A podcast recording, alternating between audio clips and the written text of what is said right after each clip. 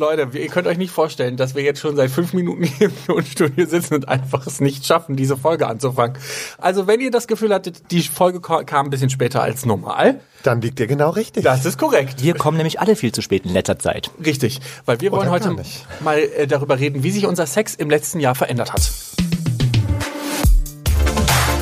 Schwanz und ehrlich, der Podcast über schwulen Sex. Und hier ist euer flotter Dreier.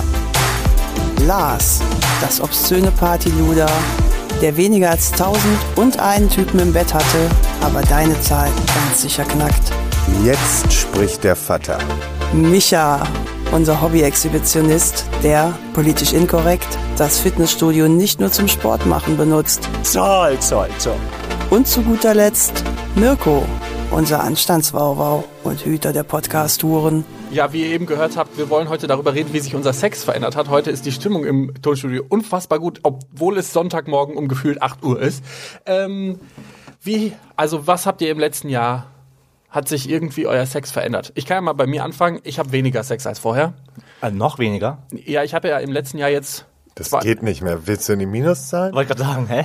Nee, nee, ich meine, äh, ich habe ja letztens davon erzählt, dass ich nur zweimal Sex hatte und das hat sich jetzt auf dreimal erhöht, aber in den letzten zwölf Monaten hatte ich tatsächlich dreimal Sex. Davor, im Vergleich davor hatte ich bestimmt irgendwie.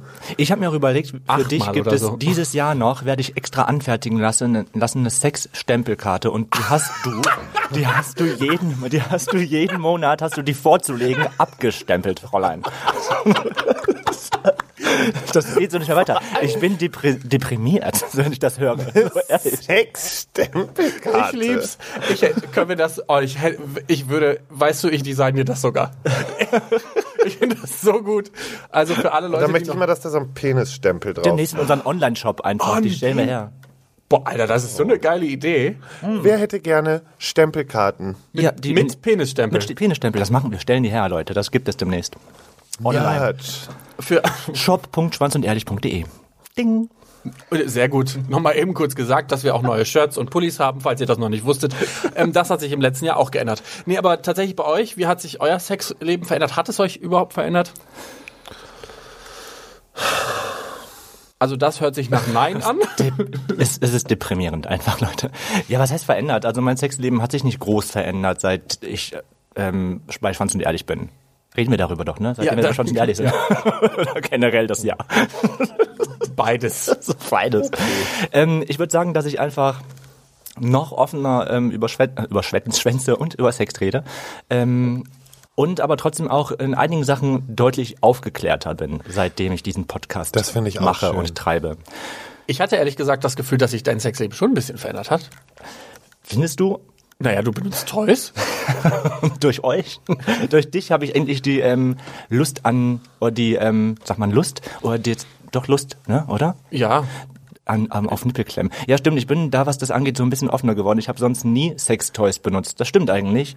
Und ähm, dank Schwanz und Ehrlich benutze ich nun Sextoys. Was hat sich bei dir eklatant geändert, Lars? Also ich möchte mich recht herzlich an dieser Stelle bedanken dafür, dass ihr beiden dafür gesorgt habt, dass ich passiv bin. Stimmt, das ist ja eine große Veränderung ich bin jetzt gewesen. eine Dose. Nein, also ich bin ich bin beidseitig Nur eine bespielbar. Dose? Nein, beidseitig bespielbar.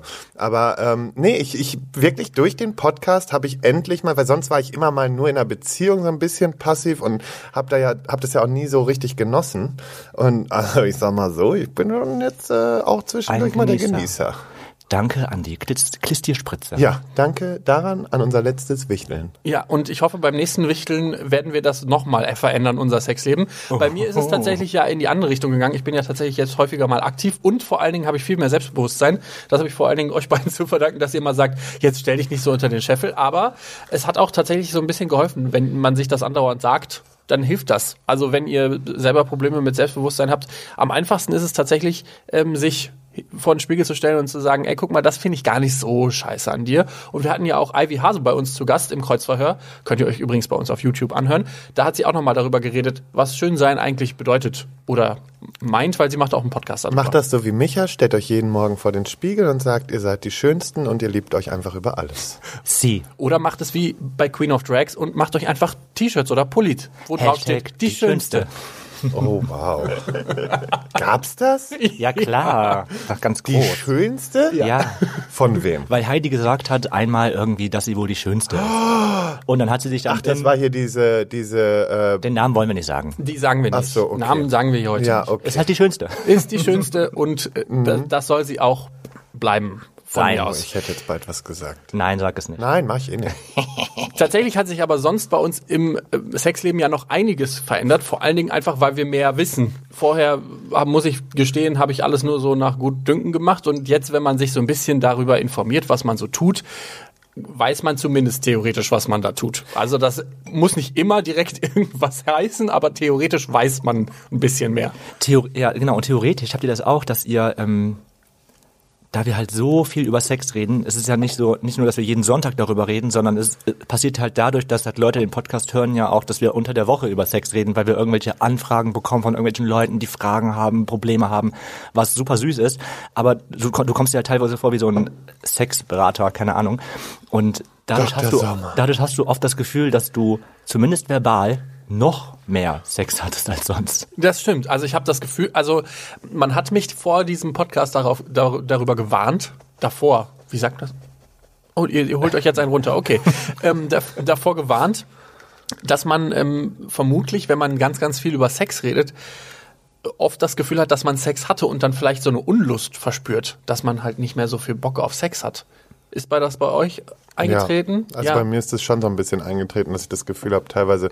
Also ich habe ja schon mal erzählt, dass ich so Phasen habe. Es gibt mal diese richtig verhurten Phasen, wo ich irgendwie auch ne, mehrere an einem Tag, wie auch immer, und dann gibt's wieder diese Phasen, wo ich dann so gut wie gar keinen Sex habe. Und meine letzte völlig, völlige Durchdrehphase ähm, Das war ist schon wieder eine Weile her eigentlich auch, ne? die, die war Anfang des Jahres und seitdem, also jetzt gerade kann ich sowieso nicht an Sex denken, weil ich einfach irgendwie das Gefühl habe, ich bin einfach völlig überstresst. Aber Ja, das Ähm, merkt man uns vielleicht auch an. genau. Aber ähm, grundsätzlich hat sich das dahingehend ein bisschen bewusster habe ich Sex. Also so dieses nicht mehr nur des Sexes Willens wegen, sondern einfach auch mal, wie ich das schon mal gesagt habe, mehr Qualität statt Quantität.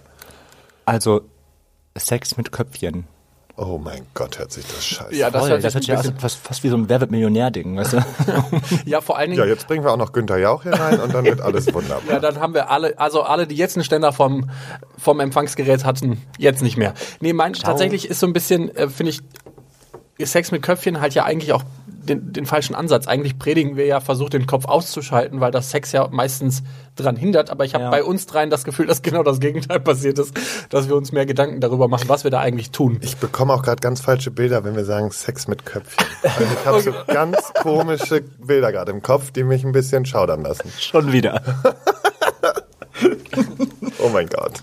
Ähm, heute ist ja nicht nur, ähm, wir wollten heute nicht nur so ein bisschen in, ähm, in der Vergangenheit schwelgen, sondern heute ist ja auch Welt-Aids-Tag. Und der ist vor allen Dingen auch äh, da, um Erinnerungen an äh, Menschen, die an HIV, die sich mit HIV infiziert haben. Äh, okay, was passiert hier gerade schon Das wieder? ist gerade mein Welt-Aids-Tag-Tanz. Du machst einen Welt-Aids-Tag-Tanz. Okay, wow. Aber der war sehr ähm, episch. danke, danke, danke. Mit wie viel Gefühl er getanzt hat. Es war so richtig, er hat all seine Emotionen reingebracht. In diesen Tanz. das stimmt. Also auch wenn das ein bisschen ironisch von Lars klang, das war Nein, wirklich so. ich meinte das jetzt wirklich ernst. Das war nicht mal ironisch, sondern es war angemessen. Genau, und ähm, tatsächlich haben wir ähm, ja auch André und Fabian dieses Jahr bei uns gehabt, die uns ein bisschen erzählt haben, dass HIV zum Beispiel unter der Nachweisgrenze nicht übertragbar ist. Das heißt, wenn man sich alle drei Monate zum Arzt geht und währenddessen die Therapiepille nimmt, dann ähm, kann man sich nicht anstecken, auch nicht mit Kondom. Ja, ich fand, das war ein sehr, sehr, sehr, sehr Auch aufklärendes Kondom, und, ähm, bitte? Was habe ich gesagt? Mit? Mit Kondom. Oh, Auch ohne Kondom meinte ich. Entschuldigung, sorry. Ja, ja, ohne Kondom, genau. Das war für mich ähm, ein sehr aufklärendes und ähm, ja, super aufklärendes Gespräch einfach, was wir mit denen hatten, weil mir war das vorher eben nicht bewusst, da war ich nicht aufgeklärt genug tatsächlich und ähm, fand es toll. Tatsächlich hat sich bei mir auch diese, dieser Stress oder diese Angst, was STIs, also sexuell übertragbare Krankheiten und auch explizit HIV, halt extrem gelegt. Also ich bin jetzt bei einem HIV-Test nicht mehr so krass nervös, wie man das vielleicht noch kannte. Diese 30 Minuten, wo man immer so ein bisschen Panik bekommt, das habe ich halt gar nicht mehr. Ich habe jetzt vor kurzem mir zum Beispiel auch mal einen HIV-Test nach Hause ähm, schicken lassen, weil ich das mal ausprobieren wollte, wie das ist, sich das zu Hause zu machen. Und es war einfach ein bisschen strange, dass man das jetzt zu Hause machen kann, weil man das ja sonst nur aus der Arztpraxis oder, keine Ahnung, Gesundheitsamt oder sowas kennt und äh, oder aus den Checkpoints und dann diese Situation zu Hause haben. Das war ein bisschen strange, aber ich hätte jetzt zum Beispiel, ich habe mich nämlich die ganze Zeit dann damit mit der Frage beschäftigt, was wäre denn, wenn der jetzt positiv ausfallen würde? Und ich habe dann gemerkt, dass ich total okay mit meiner, mit mir selber und auch mit meinem Wissen über STIs und HIV bin, dass mich das eigentlich gar nicht mehr dass mich das gar nicht mehr so stresst. Das ja. ist schon mal, das war, ist glaube ich der größte Vorteil überhaupt, weil das beim Sex jetzt eine ganz andere ja, das ist halt dann, also da passiert jetzt halt das und das und ähm, HIV ist kein Todesurteil und wenn jemand äh, unter der Nachweisgrenze ist oder ich die PrEP nehme oder so, dann kann ich mich halt nicht mehr anstecken. Mhm. Und das finde ich halt, äh, war für mich eine totale Erleichterung vom Kopf. Das ist super gut, weil wir einfach so aufgeklärt sind. Das Ding ist, wir haben die Tage schon mal darüber gesprochen, Mirko. Ich war, was diesen ähm, Selbsttest für zu Hause angeht, so ein bisschen ähm, zwiegespalten, weil ich finde, Voll. wenn jemand nicht so aufgeklärt ist und nicht so abgeklärt ist, wie wir es sind, kann es halt auch einfach total schnell in die Hose gehen, wenn man dann so einen Test zu Hause hat und der positiv ausfällt. Du hast halt niemanden, der halt da ist, der dich unterstützt, wenn das, falls du die Unterstützung brauchst. Und ähm, nicht jeder kann halt super gut damit alleine umgehen. Deswegen bin ich da sehr zwiegespalten, sowas allein zu Hause zu machen, wenn man halt eben nicht so aufgeklärt ist. Also ich finde es immer ganz gut, wenn man dann vielleicht dann doch einen Facharzt oder Arzt, wie auch immer, einen Berater bei sich hat, der einen dann auffängt, wenn dann wirklich der Test positiv ausfallen sollte. Ne, finde ich also ähm, grundsätzlich, ich verstehe, was du meinst, ja. Und das ist auch eine äh, relativ äh, ja, gute Antwort darauf. Also man, man muss halt wirklich bedenken, es gibt halt Leute, die eben nicht so aufgeklärt sind.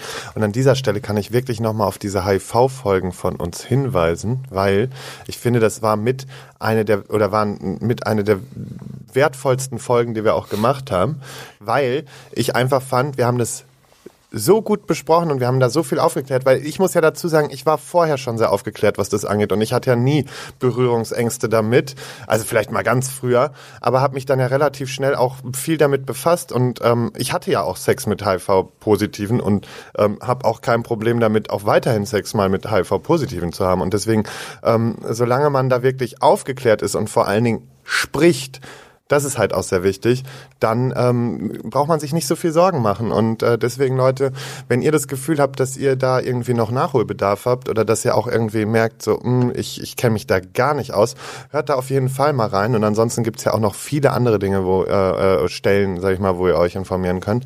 Und deswegen, ähm, ja, ich. Ähm, Was ich noch kurz anmerken wollte, was ja. ich sagen wollte, weil ich mich letztens auch mit jemandem unterhalten habe, der HIV-positiv war. Und ähm, gerade deswegen, ich stelle mir halt immer so die Frage, okay, ihr kennt mich, ne? Ich bin immer so ein sehr skeptischer Mensch und zweifle immer alles an, was die Welt mir zu bieten hat. Und Stimmt. dementsprechend ist es auch mit dem Welt-AIDS-Tag, wo ich mir dachte, brauchen wir den? Aber ja, den brauchen wir halt wirklich, weil halt ähm, HIV-positive Menschen immer noch total oft diskriminiert werden von, ja. von Menschen, anderen Menschen. Und dieser Tag ist so ein Tag, wo es einfach rausgeschrieben werden muss, wo die, da wird aufgeklärt, da wird gezeigt, es gibt es, hey, und es ist überhaupt nicht schlimm, wenn man es hat. Und deswegen finde ich, ist dieser Tag ultra, ultra wichtig und hört auf, andere Menschen zu diskriminieren, die HIV-positiv sind. Das ist einfach ganz große Kacke. Also, ne? Ähm, Erstmal schlau machen, dann die Fresse aufreißen, weil ansonsten ähm, Nee, zum Kotzen und finde ich einfach scheiße. Gut, ich wollte noch mal einmal kurz auf den HIV-Test für zu Hause, weil ich verstehe diesen Einwand total.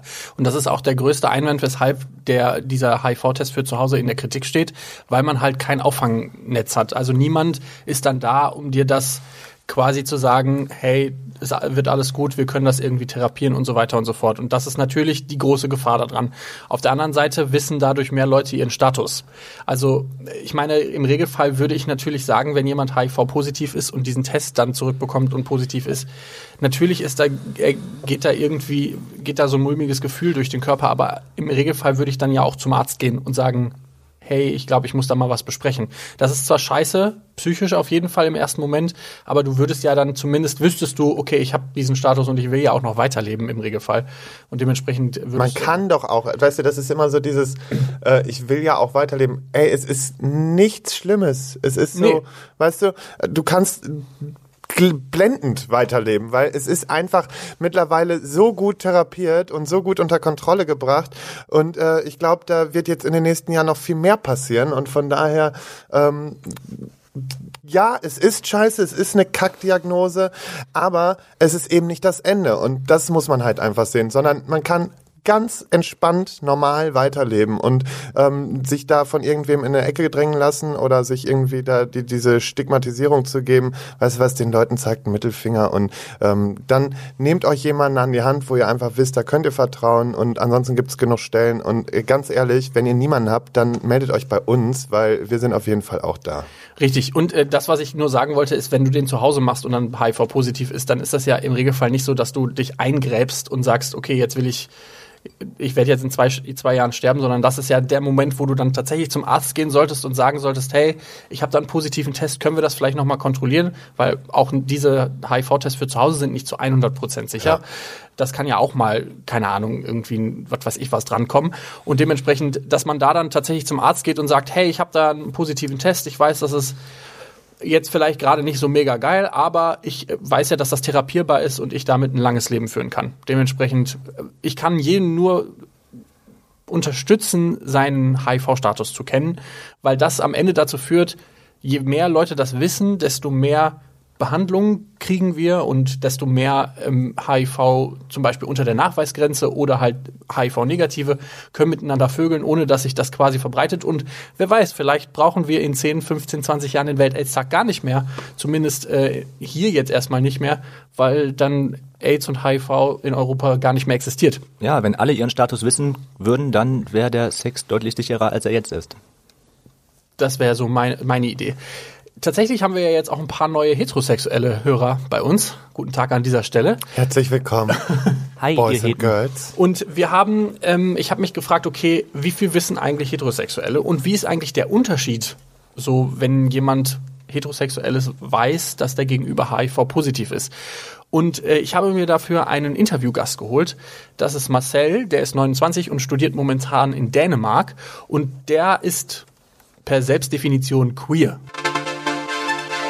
Was heißt das für dich, Marcel? Also ich sage jetzt mal aus meiner eigenen Perspektive, was meine eigene Definition ist, ähm, denn ich glaube, queer zu beschreiben ist immer für jede Person ganz schwierig.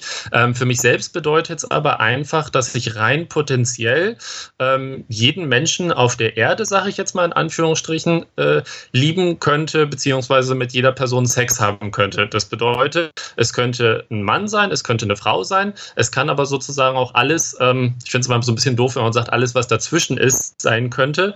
Aber genau das trifft es sozusagen. Also es, es kann genau dieses alles sein, ähm, was nicht so binär ist, was nicht nur Mann und Frau ist. Also du verliebst dich eher in den Menschen als in das Geschlecht. Genau, richtig.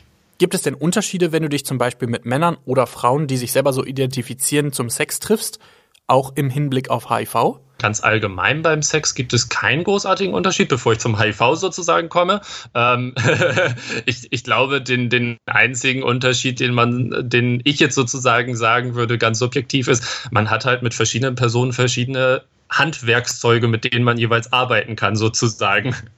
Ähm, das wäre jetzt so das Einzige, wo ich sagen würde, das wäre der Unterschied. Ähm, beim HIV wiederum ähm, ist es interessant, wie sozusagen schwule Community und wie, ich sage jetzt mal, heterosexuelle Community, auch wenn es dort keine Community gibt, aber wie die heterosexuelle Sphäre reagiert, wie die, wie die schwule Sphäre reagiert. Ähm, in der schwulen Sphäre kenne ich vor allem die Reaktion halt von ähm, on diversen Online-Portalen, wo ich sozusagen in Profilen reinschreibe, direkt der erste Satz ist, ähm, Spoiler Leute, passt auf, ich bin HIV-positiv. Ähm, einfach nur, dass ihr es wisst, ich passe auf mich auf, ich passe auf euch auf. Ähm, was ihr sozusagen damit machen wollt, müsst ihr wissen. Und da fallen die Reaktionen natürlich interessant aus. So, also man hat Menschen, die einen wirklich dann anschreiben ähm, und sagen, hey, cool, cool, dass du es sagst, ähm, lass uns auf jeden Fall treffen, weil sozusagen für mich ist die Angst von, von Ansteckung nicht da. Ähm, und es gibt natürlich auch immer noch irgendwie Leute, die so ein bisschen so, hm, äh, nee, weiß ich nicht. Und da muss man manchmal so ein bisschen Überzeugungsarbeit leisten, beziehungsweise so ein bisschen, ähm, ja, wie soll ich sagen, so ein bisschen die Hausaufgaben mit den Menschen nachholen. Ich kenne es unter Begrifflichkeit entweder Schutz durch Therapie oder den englischen Begriff oder die englische Abkürzung TASP, Treatment as Prevention, oder auch was jetzt aktueller seit den letzten anderthalb Jahren ist, n gleich n oder u gleich u. Also n gleich n wäre nicht nachweisbar gleich ähm, nicht ansteckend oder u gleich u wäre davon auch wieder die englische Variante undetectable equals untransmittable.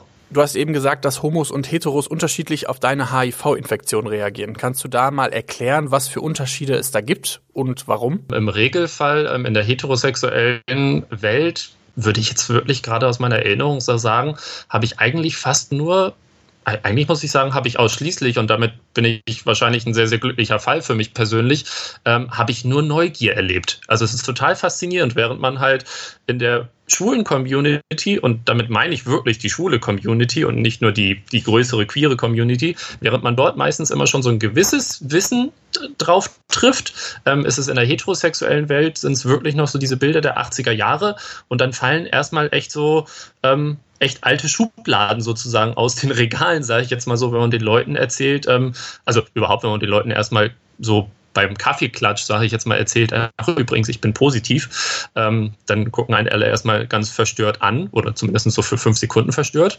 Ähm, überlegen dann erstmal zu, zu überlegen dann erstmal zu realisieren, hat er das jetzt gerade ernsthaft gemeint? Ähm, und dann kommt auch so eine Reaktion von, oh, das tut mir leid, oder, oder es kommt gar keine Reaktion, sondern es wird so ein bisschen drüber ge, ge, ge ja, wie soll man sagen, also versucht sozusagen dem aus dem Weg zu gehen. Ähm, wenn dann aber erstmal diese so ein bisschen so die fünf Minuten Scheu vergangen sind, dann sind die Leute total neugierig. Also dann gibt es die Reaktion, also ich hatte das mit einem ehemaligen Mitbewohner, der mich dann wirklich mit Fragen bombardiert hat. Was bedeutet denn jetzt überhaupt dieses, du bist unter der Nachweisgrenze und ich wusste gar nicht, dass man überhaupt als HIV-positive Person auch Kinder bekommen kann, äh, bekommen kann, trotz dessen, ohne Probleme, ohne irgendwie sozusagen irgendwelche anderen medizinischen Umwege gehen zu müssen.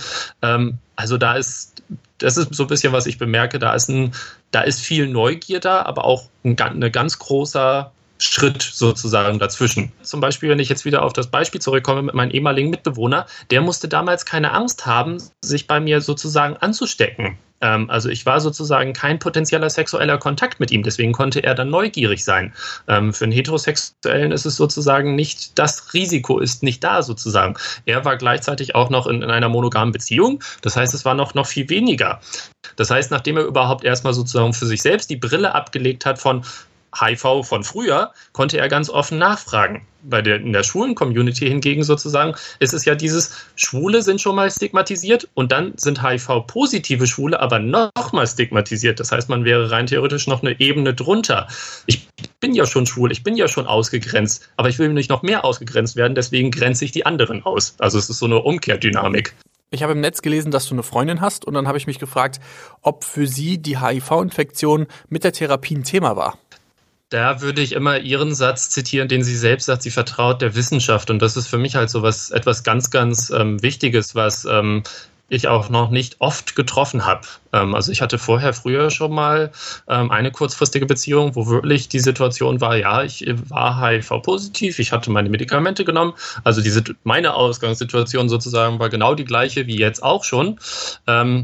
Aber die damalige Person, mit der ich zusammen war, hat dann gesagt, nein, ich möchte immer noch weiterhin ein Kondom benutzen, weil sozusagen ähm, das, also der, der die medizinischen Fakten von ähm, ECAF seit 2008 und diversen anderen PartnerInnen-Studien, wo nachgewiesen wurde, dass es keine Übertragung geben kann bei kondomlosen Sex, ähm, das ist sozusagen, das ist zwar kognitiv im Kopf da, aber es ist nicht noch, ähm, ich sage jetzt mal, ein Stockwerk tiefer in den Bauch. Es ist nicht runtergefallen. Ähm, und ich glaube, das ist bei meiner Freundin, bei Caitlin jetzt der Fall. Für sie ist es einfach ein, ein Stockwerk tiefer. Ähm, und ich kann dir allerdings gar nicht sagen, warum das der Fall ist. Also da müsstest du sie wahrscheinlich fragen. Ähm, für mich kann ich nur sagen, für mich ist es natürlich etwas Wunderschönes und, und ganz, ganz Glückliches. Ähm, weil natürlich für mich als HIV-positive Person, muss ich sagen, ist für mich ist halt das Schwierigste, dass es immer noch dieses Bauchstigma gibt, würde ich jetzt mal so sagen. Also die Menschen wissen vielleicht irgendwie vom Kopf her, kognitiv, ähm, das ist alles in Ordnung, selbst wenn sie vielleicht zu den 10% gehören, die von N gleich N, beziehungsweise Schutz durch Therapie wissen. Aber wenn dieses Bauchstigma ähm, nicht weg ist, dann bringt mir das als HIV-Positiver einfach nichts. Im Hinblick auf dich selbst, was würdest du dir wünschen, worüber wir mehr reden? Früher selbst sozusagen, wenn ich auf Dating-Plattformen unterwegs war, habe ich viel zu wenig nachgefragt über den Status der Leute. Also nicht nur, nicht nur, wir reden jetzt hier über HIV, aber nicht nur über den HIV-Status nachzufragen, sondern auch über sowas nachzufragen, wie hattest du schon mal ähm, sexuell, äh, sexuelle übertragbare Krankheiten? Wann hattest du da deinen letzten Test? Also auch das, also wir reden jetzt über HIV, aber das ist ja quasi noch die zweite Ebene, die, die noch hinter, hinter rankommt, beziehungsweise die parallel läuft. Ähm, also auch da sind ja noch mal ganz viele Stigma und Ängste und die hatte ich früher selbst auch. Und, und ich würde sagen, davon bin ich auch heute immer noch nicht, nicht frei. Ähm, also es hat sich, hat sich für mich halt jetzt persönlich ein bisschen geändert, weil ich mit meiner Freundin jetzt zusammen bin und wir mittlerweile in einer monogamen Beziehung sind. Ähm, dementsprechend gibt es für mich nicht mehr so viele Kontakte und ich könnte die Frage nicht mehr stellen. Ich würde vielleicht auch so ein bisschen sagen, Selbstvertrauen ist auch ganz wichtig. Also Selbstvertrauen für sich selbst zu haben von, ja, ich darf nachfragen und die Frage zu stellen, ähm, wann war dein letzter Test? Ähm, hattest du schon mal sexuell übertragbare Krankheiten? Wie sieht es mit HIV aus? Da sollte man ganz viel Selbstvertrauen in sich haben, dass das keine Tabufragen sind und keine schlimmen Fragen sind. Der Appell von Marcel ist eigentlich, fragt einfach mal mehr darüber nach oder fragt euch gegenseitig, was ist eigentlich dein Status zum Beispiel für einen Tripper oder eine Syphilis oder Chlamydien oder was weiß ich was, weil wir müssen irgendwie dieses Tabu brechen, dass das alles ganz, ganz schlimm ist, wenn man das bekommt und diese, ich nenne es jetzt mal in Anführungszeichen, schlampenhafte ähm, Konnotierung bekommt, weil, ey, ja, das ist doch wir, lächerlich. Sind, Jeder wir kann drei was sind bekommen. doch eh die größten Schlampen Ja. auf der Welt. Also wenn wir könnten. So. Ich meine, ich mit meinen drei Mal muss jetzt noch ein bisschen dran Ja. arbeiten. Wir warten mal mit der Stempelkarte. Aber Stempel, sobald ich die Schlampenstempelkarte habe, bin ich fett dafür, dass ich die äh, dieses Jahr ausfüllen werde oder nächstes Jahr besser gesagt. Nein, aber es ist doch so, Leute, Geschlechtskrankheiten gehören nun mal dazu, ähm, sollten nicht oder es sollte nicht passieren, kann aber passieren und wenn es passiert, ist es nichts Tragisches und äh, es lässt sich behandeln und gut ist, weißt du. Ähm, ihr müsst mal alle so ein bisschen, was das angeht, äh, aus euch rauskommen und äh, den Stock aus dem Arsch ziehen. Ihr könnt uns mal auf ähm, Instagram, Facebook oder was weiß ich wo schreiben, über welche über welche sexuell übertragbare Krankheit wir mal eine Folge machen sollen, die euch besonders interessiert oder wo ihr das Gefühl habt, ihr seid total in- uninformiert oder habt Angst oder keine Ahnung, dann würden wir uns mal hinsetzen und ein bisschen recherchieren und gucken, ob wir zu einer oder zu allen Krankheiten, wenn euch das interessiert, mal eine Folge machen, um so ein bisschen diese, dieses Unwissen über Tripperchlamydien, was auch immer, ähm, aus der Welt zu hauen. Oder so. Schlechte Moderation. Aber wir wissen, was du meinst. Ja. Ja. Ich finde, so viel mehr gibt's dazu gar nicht zu sagen. Und ähm, von daher, äh, Leute, verbreitet einfach den Welt-Aids-Tag heute und ähm, gibt mal eine Message dazu ab und äh, sorgt doch einfach mal auch bei den Leuten um euch herum für ein bisschen mehr Toleranz und Akzeptanz. Und ähm, ich glaube, dann kommen wir schon wieder alle ein ganzes Stück weiter.